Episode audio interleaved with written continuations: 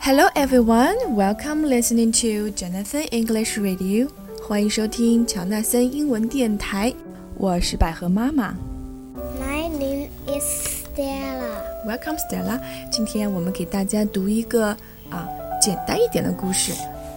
The name of the story is Big egg. by Molly Cox. Big egg. Okay. Hen has some eggs. 一只母鸡有一些蛋， One is big. The rest are small. 一个是大蛋，其他的是小蛋。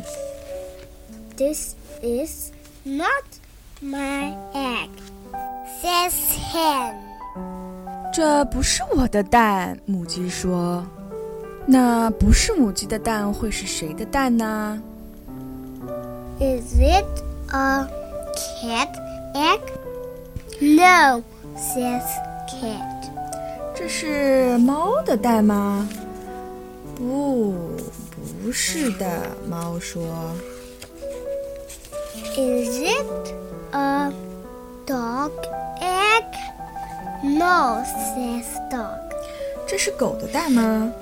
不，不是，狗说。 Is it a pig egg? No, says pig. 这是猪的蛋吗？不是。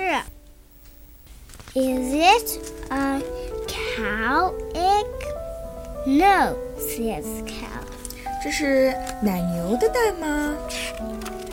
不是的，啊 Is it a goat egg? No, says goat. 啊，这是山羊的蛋吗？不是。不是的。 Is it a fox egg? Yes, says fox. 啊啊，是狐狸蛋吗？它居然说 yes。 No, No. So what happened? the small eggs crack. 就在这个时候啊，小鸡蛋先裂开了。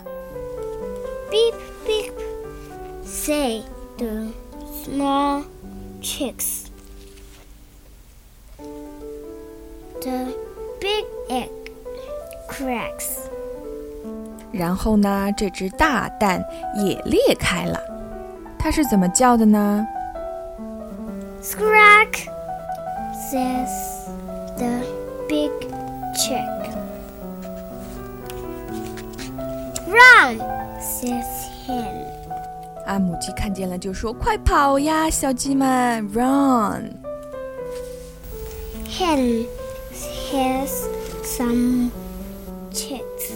母鸡有一些小鸡， One is big, the rest are small. 一个是大鸡，其他的是小鸡。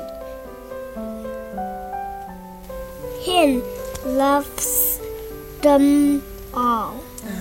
母鸡喜欢所有的鸡。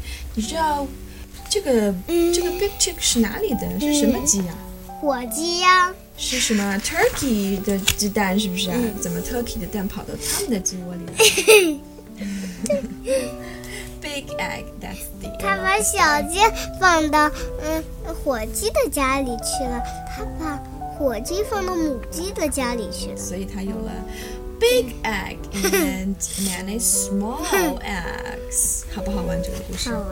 好，This is all about the story, and we will see you next time. Bye. 拜。